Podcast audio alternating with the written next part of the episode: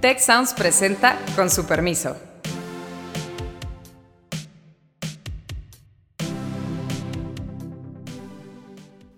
Con su permiso. La semana pasada, la Secretaría de Hacienda entregó su propuesta de paquete económico 2023. Es un tema relevantísimo para la política pública y obviamente aquí en su podcast favorito es el tema de nuestra semana estamos dejando olvidados sectores tan importantes como salud, eh, como educación, como infraestructura. También respecto a la inflación, me parece que están siendo optimistas, pero todos lo han sido, Banco de México, los analistas, como que estamos todavía en el ciclo de creer que la inflación va a bajar más rápido de lo que hasta ahora ha bajado. Yo creo que el gobierno de repente tendría una decisión muy complicada de decir, o me endeudo más de lo que había dicho en el paquete, o empiezo a hacer recortes y a lo mejor cosas como educación o como salud serían candidatos muy naturales. Tenemos la suerte que nos acompaña la doctora Alejandra Macías, que es la directora ejecutiva del Centro de Investigación Económica y Presupuestaria, y también es profesora de la Escuela de Ciencias Sociales y Gobierno del TEC de Monterrey. Estamos Carlos Elizondo y, Héctor Villarreal, que, completamos, que completamos en esta ocasión el, el programa. Alejandra, ¿con qué arrancamos? Paquete económico, ¿cuáles son los puntos relevantes? Algo, algo que le quisieras contar a la gente que nos escucha.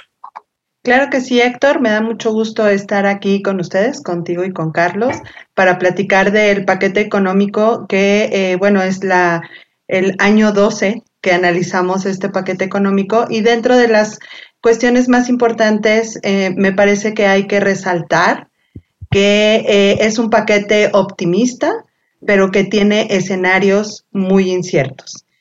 Que em, eso nos puede llevar a que las proyecciones que se tienen de ingresos queden por debajo de lo que estamos, em, de lo que estamos ingresando incluso este año en 2020 cuando estamos teniendo ingresos mayores por eficiencia y porque el precio del petróleo es mayor. Entonces, em, me parece que lo, que están planteando para 2023, que es un crecimiento alto y llegar a una inflación baja, pues puede ser que no se consiga y que ponga en riesgo este, la sostenibilidad fiscal porque del lado de los gastos, pues van a seguir creciendo estos compromisos que tenemos. Eso quiere decir que son gastos que no podemos dejar de hacer y que em, son del orden del 80% del gasto total. Lo que no hay espacio fiscal entonces. Lo que nos deja un espacio fiscal súper reducido para poder generar, innovar, diseñar política pública fuera de pensiones, fuera de pagar la deuda o fuera de gasto federalizado. Carlos, se está escuchando qué marco macroeconómico tan fuera de la realidad. ¿Qué opinas? Mira, ciertamente cuando uno ve los pronósticos que hacen los economistas respecto a las expectativas de crecimiento económico del año entrante, pues esto es casi el doble los, pronósticos de Hacienda respecto a estos. Y ya hemos visto en el pasado que en general Hacienda se queda pues, corta, desgraciadamente, es decir, no llegamos hasta donde creía Hacienda. Y también sorprende que hablan de un rango, Héctor, un rango de crecimiento y luego se colocan en el lado alto del rango. Es correcto, pues, así es. A la mitad, para eso es la idea de los rangos.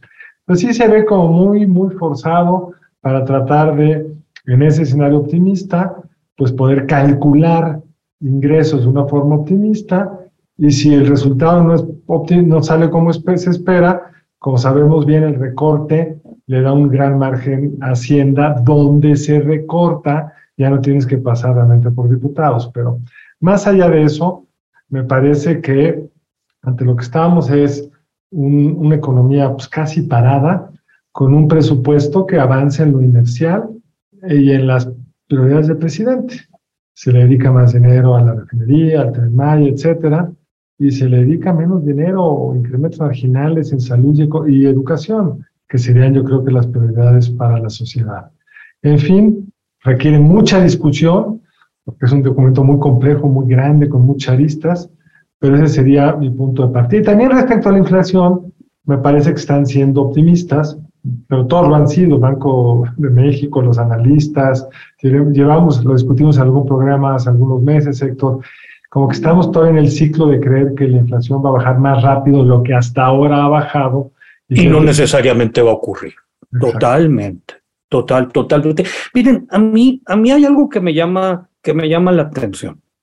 Este gobierno había sido clasificado por tirios y troyanos como muy austero. Incluso, si se acuerdan, cuando, cuando estaba la, la pandemia en su pico y veíamos muchos gobiernos en la región que pues, abrían la cartera y decían es el momento de gastar, pues como que este gobierno se resistía, se resistía. Llegamos a su propuesta de quinto paquete eh, para, para entrar a su quinto año de gobierno y nos topamos, por un lado, con la promesa de gastar más en educación, de gastar más en salud, con la promesa de que pues, el programa este insignia de la no contributiva, las pensiones del bienestar, tiene un brinco muy importante, pero al mismo tiempo el endeudamiento, la, la medida de, de los requerimientos financieros completos, rebasan cuatro puntos del PIB. Entonces, ¿Se aflojó la disciplina financiera? Yo diría, si me permites Alejandra, que quedamos pues atrapados por los anteriores tres años, digamos, o cuatro, terminando este. El problema de gobernar es que lo que tú haces en los primeros años te marca hacia adelante. Si tú decides que vas a tener una ampliación en las pensiones no contributivas, incluso después le metes un aumento y le bajas un aumento a los montos y le bajas la edad, si no haces nada en las pensiones contributivas incluso regresas al viejo esquema eh, de pensiones en la CFE, pues te va a alcanzar, no hay de otra.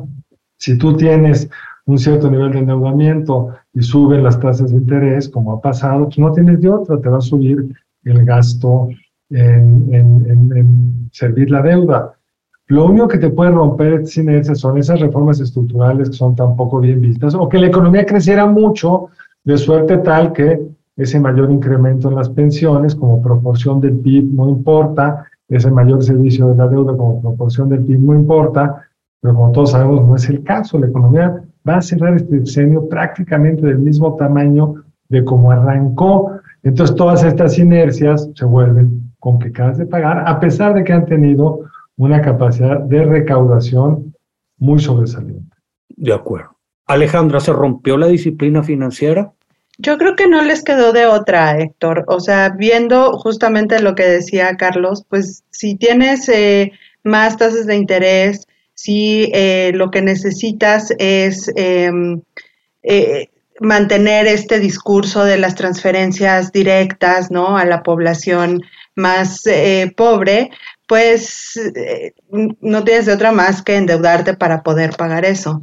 Entonces, eh, el problema es que cómo se hace, ¿no? Y, a, dónde se dirige este gasto. O sea, definitivamente em, estamos dejando olvidados sectores tan importantes como salud, eh, como educación, como infraestructura. O sea, la infraestructura incluso este año, aunque experimenta un aumento, eh, sigue estando por debajo de niveles de hace 10 años, 8 años, ¿no?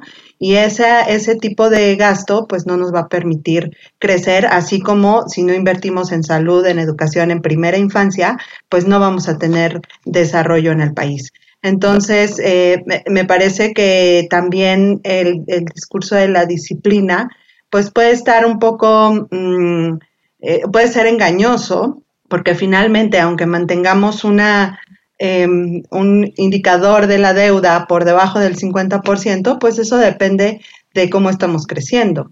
Y no necesariamente la deuda está bajando eh, en manera absoluta ni de manera per cápita. Entonces, eh, eh, eso de no nos estamos endeudando o tenemos finanzas públicas sanas, pues tenemos que analizarlo un poco más en, detalle para ver qué es lo que está sucediendo y cómo vamos a pagar la población esos requerimientos financieros y ese costo de la deuda que para, para 2023 se está proyectando que aumenten como 30%. A ver, el, tema de deuda y lo que mencionas se me hace interesantísimo. Solo yo quisiera hacer una puntualización y, no sé si tú o Carlos me la quieran contestar. se presumió que con este paquete venía un aumento importante en educación y en salud. ¿Está o no está o está y no es parejo? Sí hay un aumento para ambos sectores, pero como decía Carlos, es marginal, o sea, es alrededor del 4% de, de eh, real de lo que se aprobó en 2022. Y, eh, y si lo contrastas con otros aumentos, como por ejemplo pensiones, que aumenta 12%, y las no contributivas 30%, pues la verdad es que siguen siendo sectores eh, desatendidos, ¿no? Además, hay una nueva estrategia y un nuevo organismo descentralizado, para salud, pero no, no está acompañado en el presupuesto para 2023. Entonces, ¿cómo vamos a hacer realidad ese sistema universal de pensiones? Todavía queda pendiente. Y lo mismo sucede en educación, ¿no? Como que no existen esas políticas para poder paliar el, el atraso en aprendizaje y solamente se está concentrando en la escuela es nuestra que realmente no nos va a sacar de, eh, pues, del hoyo a donde nos metimos, ¿no? En el sector educativo. Agregaría algo, Héctor. Y hay otro tema. Presupuestan un poco más y vamos a ver si lo gastan. Por lo que vimos en, el presupuesto de salud este año, pues todavía traen un subejercicio importante. Y entonces, al final de cuentas, lo que hay que comparar es lo que se ejerció respecto a lo que se ejerció el año anterior para saber si hay crecimiento o no. Amén de que hay que ver la eficiencia del gasto, porque la evidencia que tenemos es que sí compran medicinas, pero se les pudre en una bodega. Bueno, sí se gastó, pero no sirve para nada. Eh, arrancaron el hospital, pero nunca lo equiparon bien. Sí se gastó, pero no, no expande la oferta de servicios de salud. Y en el caso de educación, como bien dice Alejandra, tenemos que estar gastando mucho más, porque sabemos que hay un hoyo negro horrendo de los dos años de educación a distancia, que si a nivel universitario y preparatorio fue complicado, a nivel primaria, sobre todo en zonas remotas donde no tenían internet, ha de haber sido un desastre mayúsculo. Sabemos que hay una tasa de deserción escolar muy importante e intuimos, porque no lo han evaluado, no lo han medido, hay unas medidas estatales, Fernández, pero por lo que sabemos ha habido una caída bien importante en la calidad. Entonces, compensar nos demandaría recursos mucho mayores que el aumento que viene presente. Fíjense que a, a, mí me llaman la atención, a mí me llaman la atención algunas cosas. Los requerimientos financieros se van muy altos, a pesar de que. Pero viene... explícanos qué son los requerimientos financieros, porque ustedes los técnicos nos confunden luego con sus nombrecitos. Con mucho gusto. Es el endeudamiento, Carlos. Es, es, es el endeudamiento completo del gobierno federal. Todo. todo. todo lo que no se puede pagar con el ingreso, el ingreso disponible. Exactamente. Y qué bueno que me pidas esa precisión, porque a veces se confunde con los requerimientos para financiar el balance, balance presupuestario. Pero los requerimientos financieros completos es para cerrar el balance y hay otros rubros que están fuera del presupuesto que el programa de pidiriegas, que ajustes contables, que alguien puede decir, ah, pues estás hablando de cacahuates. No, es medio punto más del PIB. O sea, estamos hablando... de estos requerimientos son como 1.2 billones de pesos. Exactamente, incluso tantito más arriba. Es como 1.3 billones de pesos. Y como 4.3 del PIB. 4.1% del PIB en principio.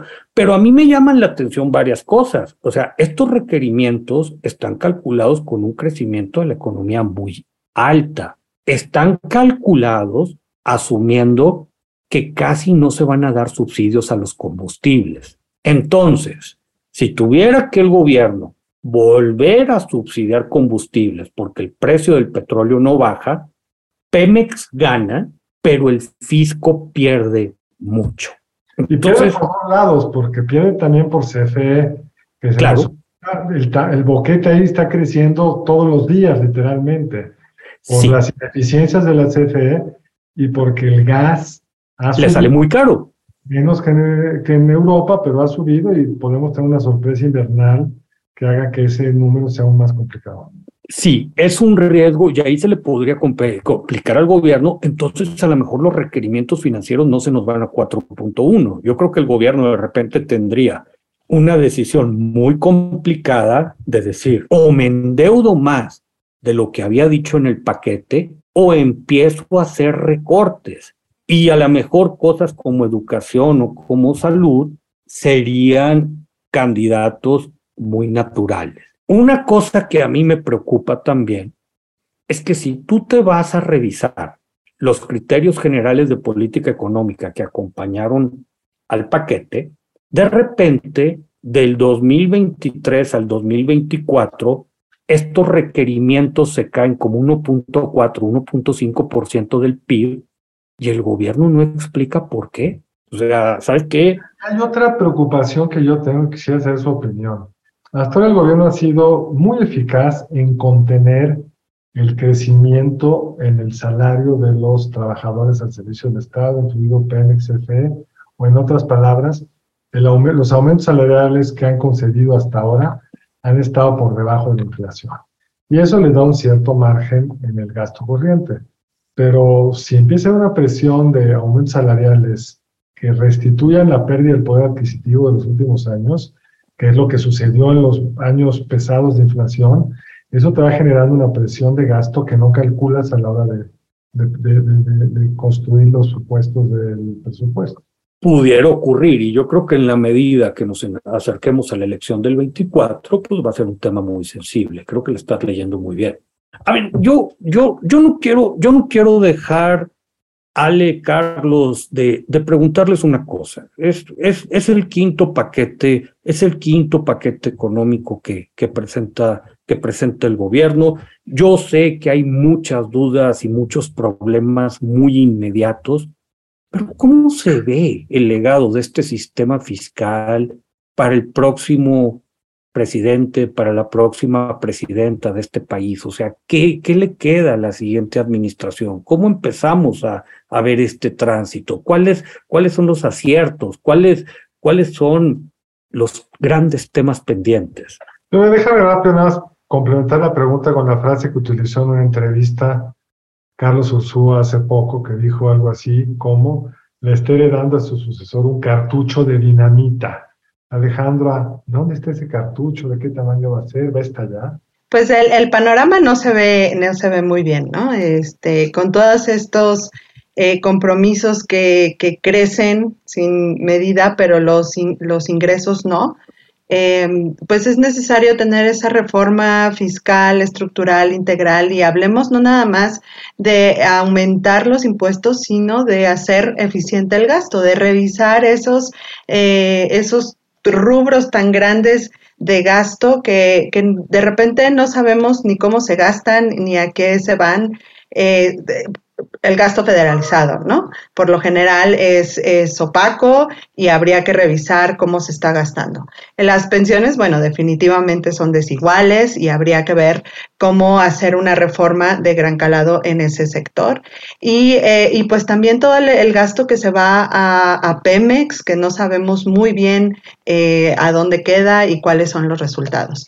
Entonces, eh, creo que hay mucho trabajo hecho, por tanto por CIEP como por otras organizaciones y otros grupos em, que eh, se ha diagnosticado que hay alternativas que se pueden implementar eh, rápido y que creo que para 2024 tendrían que tomarse en cuenta para la, siguiente administración. Entonces, eh, es ¿Tú crees, Alejandra, que este gobierno intente algo o, va a tener que ocurrir al comenzar la siguiente?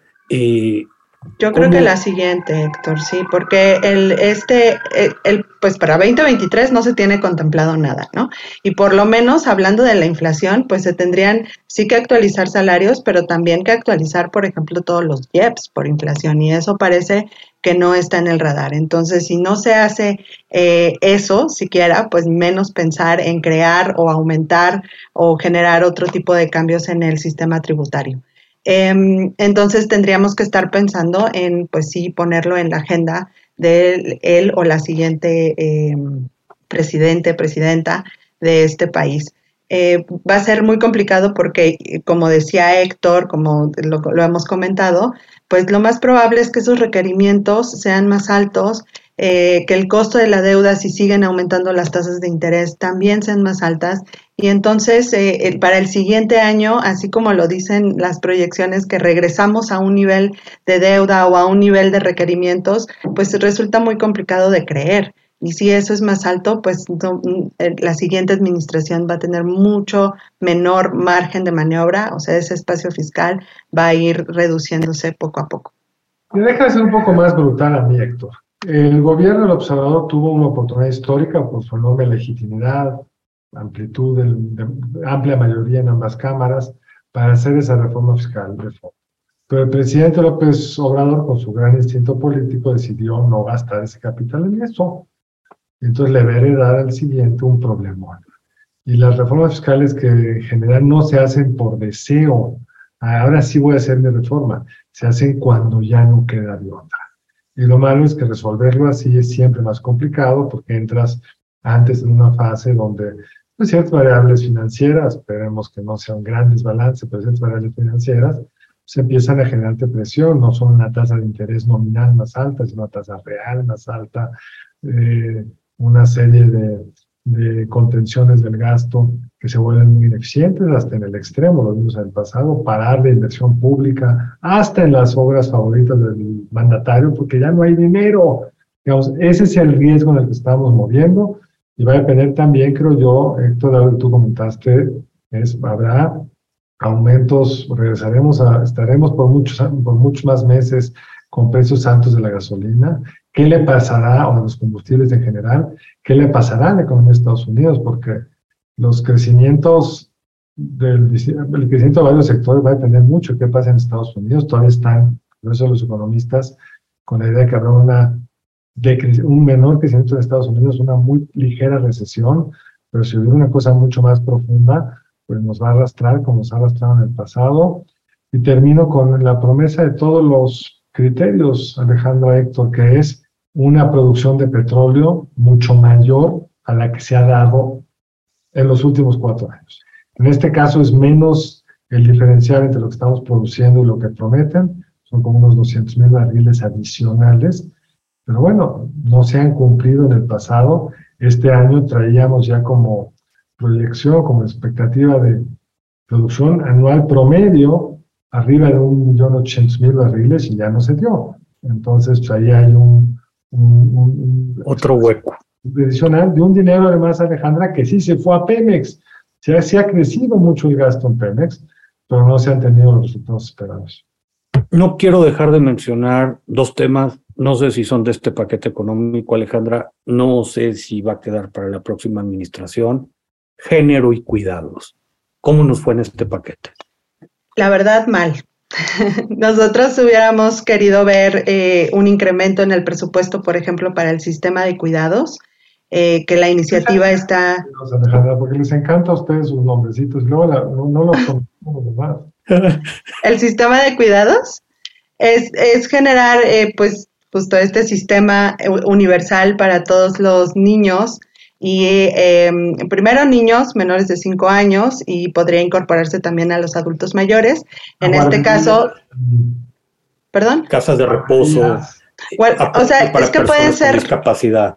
Sí, sí, pueden ser guarderías, pero el concepto es un poco más amplio y sobre todo que no esté ligado a la situación laboral de, de los papás, ¿no? Em, entonces, ahí hacemos un análisis de cuáles son los programas que pudieran ser la base de ese sistema de cuidados y bueno, tiene un, una caída de eh, casi 3% el presupuesto de esos programas, pero em, hay, hay, una actividad que es levantar una encuesta sobre eh, eh, justo el sistema de cuidados y cómo pudiera ser para iniciar la construcción de este sistema de cuidados. Entonces, bueno, eso lo vemos positivo, pero pues no tiene presupuesto. Y eso me lleva a decir que pues el, presupuesto en general no tiene perspectiva de género. Hablemos de los grandes programas prioritarios, eh, por ejemplo, la pensión para adultos mayores, pues sí, se benefician más mujeres porque hay más mujeres que no estuvieron en el mercado laboral y que no contribuyeron para una pensión más alta.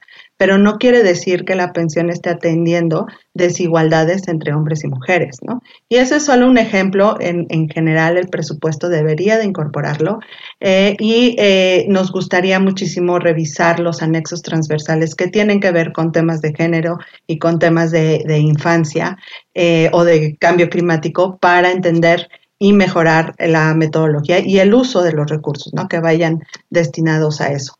Y el otro aspecto que me gustaría comentar es la distribución del presupuesto. Em, los recursos que van a población menor de 5 años rondan el 0.5% del gasto, mientras que para adultos mayores, pues es el 20%. Entonces ahí vemos una desigualdad también intergeneracional. intergeneracional, exactamente, porque no le estamos brindando las oportunidades a las siguientes generaciones. Eso, eso que dices es muy serio. A ver, nos quedan, nos quedan, nos quedan cuatro minutos. Entonces, yo quisiera que de manera muy breve, Alejandra, Carlos, ¿qué debemos de monitorear en los siguientes dos, tres meses? O sea, a qué le ponemos atención? Carlos. Mira, yo le pondría muchísima atención a la forma en la que eh, las dos grandes o tres grandes obras del presidente están desarrollando, porque han sido los rubros del presupuesto que más han crecido. En, el gran volumen del presupuesto federal, pues no es tanto, pero sí se están llevando una parte importante de ese espacio fiscal, que es ese pequeño monto que puedes reasignar porque no está vinculado a una pensión, a un sueldo de un maestro. Y creo que ahí los resultados hasta ahora han sido muy malos y no tenemos ninguna claridad que las nuevas proyecciones, que son casi el doble de las originales, se vayan a poder cumplir. Entonces eso hay que ver con mucho cuidado. Dos, tradicionalmente los gobiernos, y en eso no es una excepción este, pues una cosa es lo que presentan y otra es lo que gastan.